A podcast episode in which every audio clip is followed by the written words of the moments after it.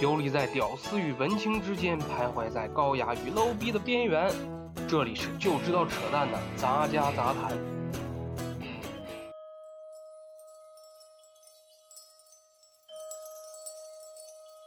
三唱三叹二十曲，一曲别离又相遇。台上戏，台下的人可记起？台上花开又一季，台下风雨几时起？花解语，笑春风，书传奇。Hello，大家好，这里是就知道扯淡的杂家杂谈，我是主持人陆子儿，欢迎大家收听最新一期的节目。嗯，先跟大家说一声新年快乐啊！二零一七年第一期节目哈。呃，大家都知道啊，呃，在农历新年当中哈，呃，今年是鸡年哈，因为虽然还没过年，但是呃，咱可以提前说一下哈，说鸡年。就得说一下鸡年嘛，今天咱就要说鸡。关于鸡这个这个动这个动物哈、在中国的传统文化当中是比较有趣的一个动物哈、首先，我们都知道，就是说我们的地图，哎，刚好就是一个鸡。然后呢，呃，鸡呢又代表着，呃，就是说日出啊，比如说我们太阳升起的时候，总是要有打鸣嘛，所以说鸡在某种意义上也是代表着一个一个新生事物的一个开始啊，就是日日出就是鸡鸣嘛。嗯，在我们的传统文化当中，也有很多关于鸡啊，比如说关于鸡的成语有很多呀，比如说什么“呆若木鸡”呀，啊，鸡鸣狗盗啊，鸡犬升天呐、对不对？就是有很多关于鸡的。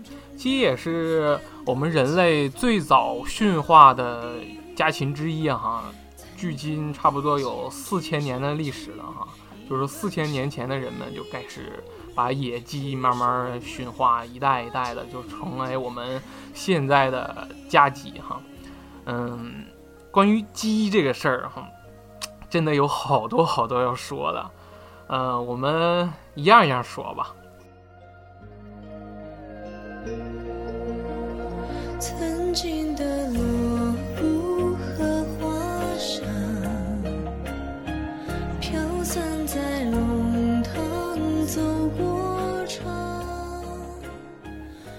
呃，我们先说十二生肖的故事吧。关于鸡的故事，这个不知道大家都知不知道哈？先跟大家简单说一下。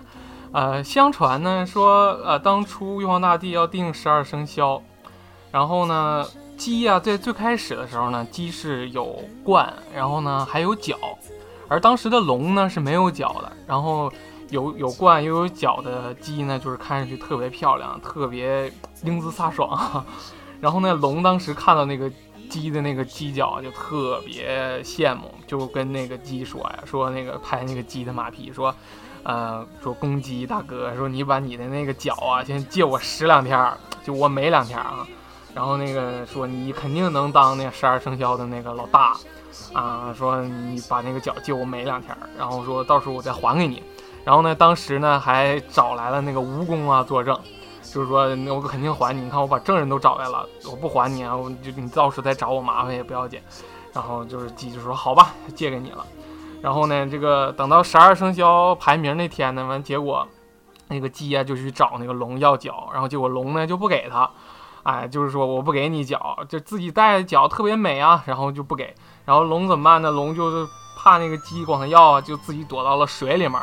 然后大家都知道，那鸡不会游泳啊，鸡就是看见那个 是龙躲到水里了，它没办法了，它就每天呢一大早起来就在那喊呐、说龙啊，你把脚还给我。然后每天都喊，每天都喊，这就是为什么每天早上起来这个公鸡都打鸣的这个这个原来由来哈。然后呢，就是就没办法了，鸡也要不来啊，就是找那个证人蜈蚣啊，说那个蜈蚣，你看你给我作证，这个龙把我脚拿走了也不还给我，怎么办呢？然后结果呢，这个蜈蚣啊收了那个龙的好处，结果呢他做了伪证，他就说，呀你没借那个龙那个犄角，那个龙本来就有角。然后鸡就特别生气啊，完了就看着蜈蚣就倒，看着蜈蚣就倒。这也就是为什么就是说在传统的那个咱们的印象当中，那个呃蜈蚣的天敌呢就是鸡，这就是关于十二生肖鸡的一个传说。纠缠的是众生，是谁在等那一抹浪迹的刀锋偏冷？假如苦涩，热乱的心继续拼冷，能不能半平浮生？那点点斑驳孤寂的碎梦，雨落三更。前一段时间呢，看了一个电影，呃，叫《军中乐园》。这个电影是一个台湾导演拍的，讲的是呢，在一九四九年之后呢，呃，国民党军呃撤离了大陆，呃，撤到了台湾，然后呢，准备反攻大陆的时候呢，建建立了一个叫做俗称“八三幺”的一个地方，呃，说白了就是军纪，嗯。这个词大家都懂，呃，我们就扯到了关于，就是说，在中国语境当中，中国话语境当中，那个“妓”啊，有的时候跟妓女的这个“妓”其实是有相同的意思的，就是因为两个呃字读音非常一样嘛，所以说我们既然说“鸡”嘛，那我们就来说一说加双引号的“鸡”好了。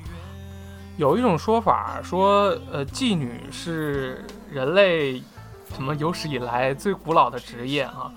嗯，这个并非笑谈哈。其实从某种意义上来说，确实有证可考哈。呃，无论是西方还是东方哈，关于妓女的记载都是很有，算是历史悠久吧。呃，比如说在公元前差不多三千年前的。呃，古巴比伦王国就有关于妓女的记载，当时是记载的是所谓的类似于女祭司的存在，哈，就是说，呃，当时是在一些神庙当中，有一些女性就是把自己的身体交给另一个男性，然后你们懂的。然后关于中国的那个关于妓女的记载呢，有一种说法是在啊商朝呢就有类似于关于妓女的记载，但这个并没有确切的证据。嗯，有一些证据表明呢，说在我们战国时期呢，就是有类似的职业存在了。嗯，但是这个咱不讲啊。需要说明一下，关于呃“妓”和“昌”呃这两个字在中国的文化当中是有两个不同的意思的。呃，关于“妓”呢，“妓”呢一般就是指有一些呃专业技巧的，就是所谓的会懂得琴棋书画呀什么的。呃，比较有才气的那一种叫做妓，娼呢就是那种没什么 没什么才气的，就是所谓的站街的那种的。为什么这么说呢？嗯，可以从字面理解哈。所谓技呢，就是通技术的技，就是你是有技术的，有一些技巧的啊，有一些才气的。而娼呢，在古代是指那个市集市长的意思，市场的意思就是呃。嗯，所以说你懂的。嗯，关于古代的一些出了名的妓女，大家都知道的，比如说什么陈圆圆啦，对不对？当年，呃，就是吴三桂为了她，就是说传说啊，吴三桂为了她那个，就是把把自己的那个国家都出卖了嘛。啊，再就是有一说，比如近代的啊，蔡锷将军和小凤仙啦，对不对？嗯，还有什么？呃，比如说《全唐书》当中提到的公孙大娘啊，啊，还有什么李念奴啊？就是大家都知道那个著名的那个词牌《念奴娇》啊，就是根据这个来的。有很多哈，呃，中国古代的文人哈，对于所谓的妓，这个妓哈，有的时候不见得你非得要出卖身体。嗯，有的时候那都是所谓的清官人哈，不出卖身体，我是靠出卖财气，就是表演那种的。呃，你可以理解为就是现在的那些所谓追星族哈，那些名人雅士都是追星族，就是追求那些名妓，就是能成为他们的什么呃门门下之客哈，就是感觉分外荣耀的那种感觉，就是只有有才气的女子才能被称为名妓啊。所以说，有很多这些呃有才气的女子都被我们所记录了下来。嗯，有很多诗歌啊，或者是一些文学作品啊，都是对于他们进行一些描写。这个无关于呃性，无关于呃身体的交易啊，只是纯是对于他们的呃才气，对于他们的那个个人的呃一些算是赞扬吧。所以说，大家都认为妓全是女子或者是女性啊，那就是错了。呃，在中国古代呢。关于好男色哈，所谓的男宠、娈童、男妓，也是早有记载的。呃，最早的呢，我们知道在呃战国时期呢，所谓战国四大公子嘛，所谓龙阳君，有个成语叫龙阳之好哈，就是形容说，呃男男之间的那些事儿，啊，就是说龙阳君他好男色，从战国时期我们就有记载。这个呢，一直都是在我们古代当中是，呃，有很多描述的，就是一般都是达官显贵，你得有一定身份的人哈，你才能，呃，好男风玩男色，嗯，有很多关于啊男性之间的一些描写，所以说我们现在看啊，就是说我们现在当今的中国社会对于。男性与男性之间的这些所谓的恋情、爱情啊，或者是什么其他的，还是比较保守的。但是，呃，纵观我们古代来讲，其实古代人比我们现代人要开放的多得多啊。哎，所以呢，跟大家讲一个关于名妓的故事啊，其实不算名妓哈，算是一个事迹。嗯，这个故事呢。相信大家也应该听过一个词哈，叫做“红拂夜奔”哈。关于红拂女的故事哈，出自唐人的一本小说哈，《三十三剑侠传》当中有一篇呢，叫做《虬髯客传》，讲的是呢，相传在隋唐时期哈，有一位传奇的女子哈，红拂女，名叫张初晨哈。呃，她跟虬髯客李靖，呃，他们仨并称风尘三侠哈。呃，讲的是什么呢？就是说，在呃隋隋朝时期呢，呃隋朝有一个丞相哈，叫做杨素。说杨素家里面有一个侍妓哈，侍侍女的侍，妓女的妓哈，就是贴身小侍女这个意思哈，你你们懂的哈。嗯，然后呢说呃号称红拂女。说，呃，当初那个李靖啊，这个这里面这个李靖，大家应该都知道哈，在 传统神话当中，呃，《封神榜》当中就是哪吒他爸哈，李靖，就是关于这这这个原型哈，就是出自呃唐代的大将李靖哈，就是原型在这儿呢。啊，说李靖啊，这个人哈，能文能武，算是文武全才。他最开始呢，投靠了杨素，啊，作为杨素，算是一个门客吧。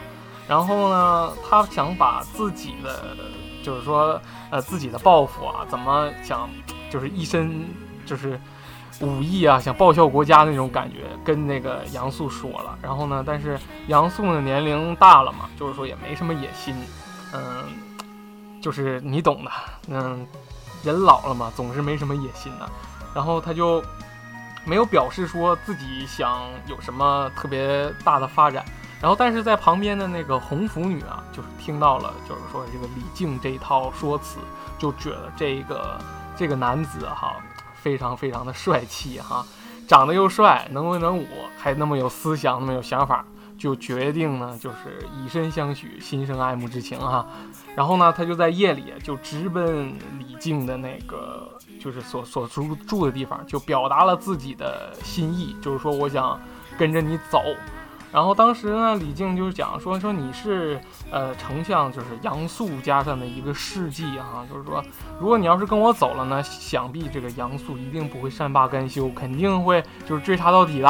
然后但是呢，这个红拂女说了，就是说杨素这个是已经老迈了，他就是没什么野心，就是说加上已经家里面已经有很多的那个事迹啊，就是纷纷的逃走，就是最后也都是不了了之了，就就这么地了。然后呢，这个李靖想说，这个这个一个女子哈，能这么勇于的表达自己的心意哈，就是有家人就是投靠自己，自己怎么能就是说往外推辞呢？而且就是他可能也觉得就是红拂女长得比较漂亮啊，你们懂。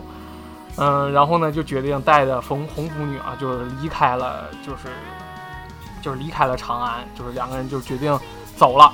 然后呢，他们在走的过程当中呢，碰见了就是说，就是有一个虬髯胡须的一个一个男子啊，就是所谓的虬髯客，就三个人呢，就是一起呢，就是离开了长安，就是半路呢，就是碰到了当时就是说还没有成事的呃李世民父子。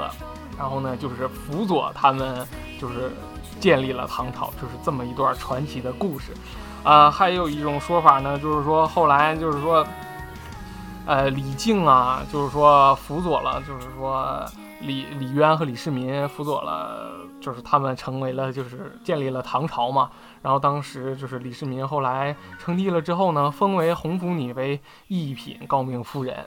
就是也算是一段佳话吧，所以说在后世啊，就是说在，呃，对于奇女子的形容当中呢，所谓就是比作红拂女啊，把女子比作红拂女，也算是一个比较比较高的赞扬。嗯，在《红楼梦》当中呢，也有记载哈，啊，林黛玉呢就曾有诗赞曰啊，就是长击雄谈太子书，美人巨目识穷途。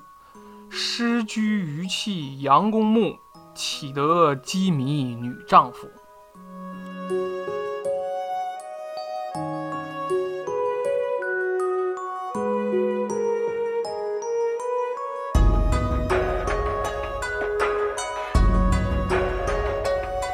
古代关于妓女的那个称呼啊，其实有很多哈。呃，我们俗称啊，妓女，在古代其实有很多种说法。比如说什么青楼女子啦，什么北里女子啦，什么康平女子啦，啊，还有什么昌台人啦，什么南苑女啦，等等的，还有什么花船女啦。有一种说法挺有趣的哈，叫做神女。神女呢，来自诗人李商隐的一首诗哈，这个诗无题哈，嗯，诗很有意境，跟大家读一下哈，呃。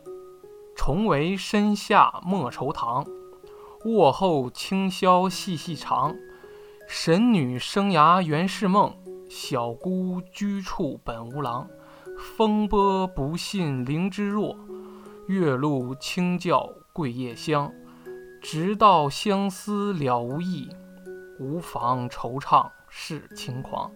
很有意境啊，说明古人对于。所谓铭记哈，还是不是那么像现在那么歧视哈，不有一种歧视的想法。可以从某种角度来说，古代人比我们思想更先进一些哈。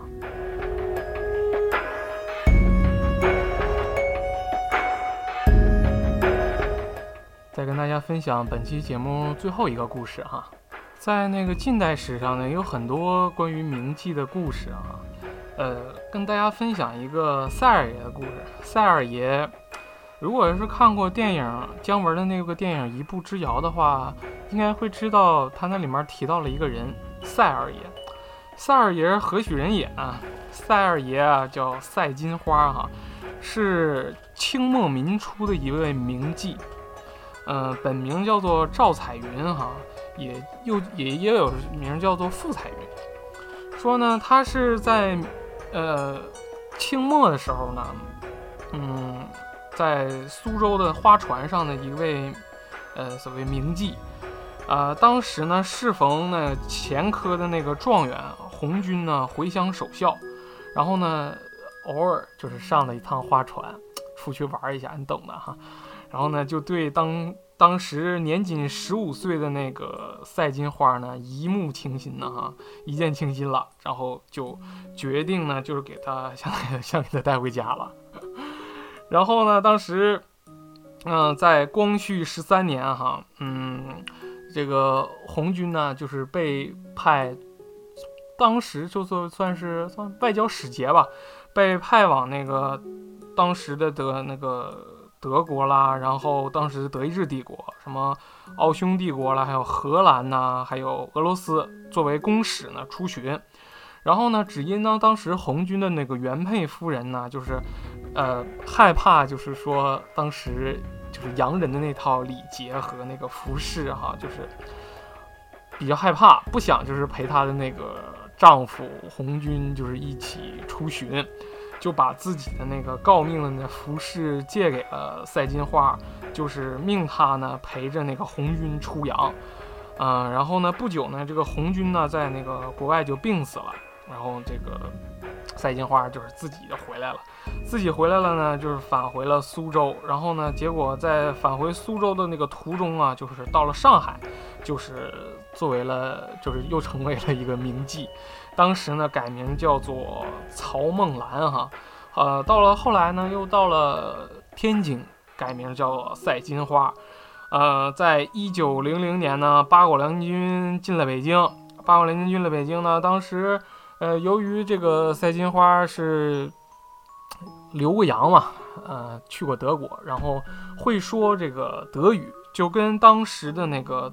八国联军的那个最高的那个长官呢，叫做瓦德西哈，跟瓦德西就有了接触。然后呢，他一面呢帮助就是所谓的联军呢筹过粮，然后呢一面呢又劝说这个瓦德西啊不要屠杀，就是说北京城里面这个百姓，也算呢变相的保护了就是说一方民众吧，也算是剧女当中的一段传奇故事。然后之后呢，就是关于这个赛金花这个跟瓦德西就是到底有没有接触过这个这这这个故事哈，就是在历史上也是有很多传言哈，有真有假，也没法就是说就是说有一个准确的一个说法。但是这个人哈是准确存在的，嗯，当年呢就是有很多佐证哈，比如说嗯。齐白石就是给就是赛金花画过画、题过字，然后呢，张大千也给赛金花画过画像，嗯，算是一个比较传奇性的人物吧。在历史上有很多人对赛金花进行过一些评价哈，比如说林语堂在《京华烟云》当中说过哈。你做过一些义举，于社会有功，上苍总会有眼的。北京总算有救了，免除了大规模杀戮抢劫，秩序逐渐在恢复中。这也是依赖于铭记赛金花的福音。胡适呢，在《新青年》中也曾说过：“北大教授为妓女写传，史无前例。”刘半农在《赛金花本事》当中写：“中国有两个宝贝，慈禧与赛金花。”一个在朝，一个在野，一个卖国，一个卖身，一个可恨，一个可怜。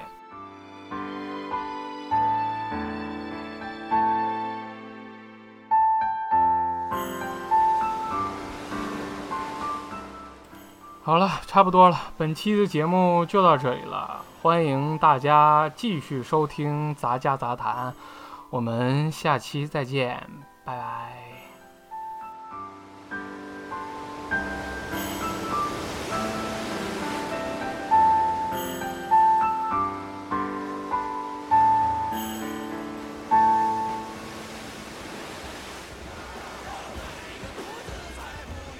最后你们一听到一六十三招，到底知不知道咋订阅杂家杂谈呢？哎，大哥上哪订阅去？啊，是这样。现在呢，我们杂家杂谈在微博音乐人、荔枝 FM、喜马拉雅还有苹果的 Podcast 上都有订阅。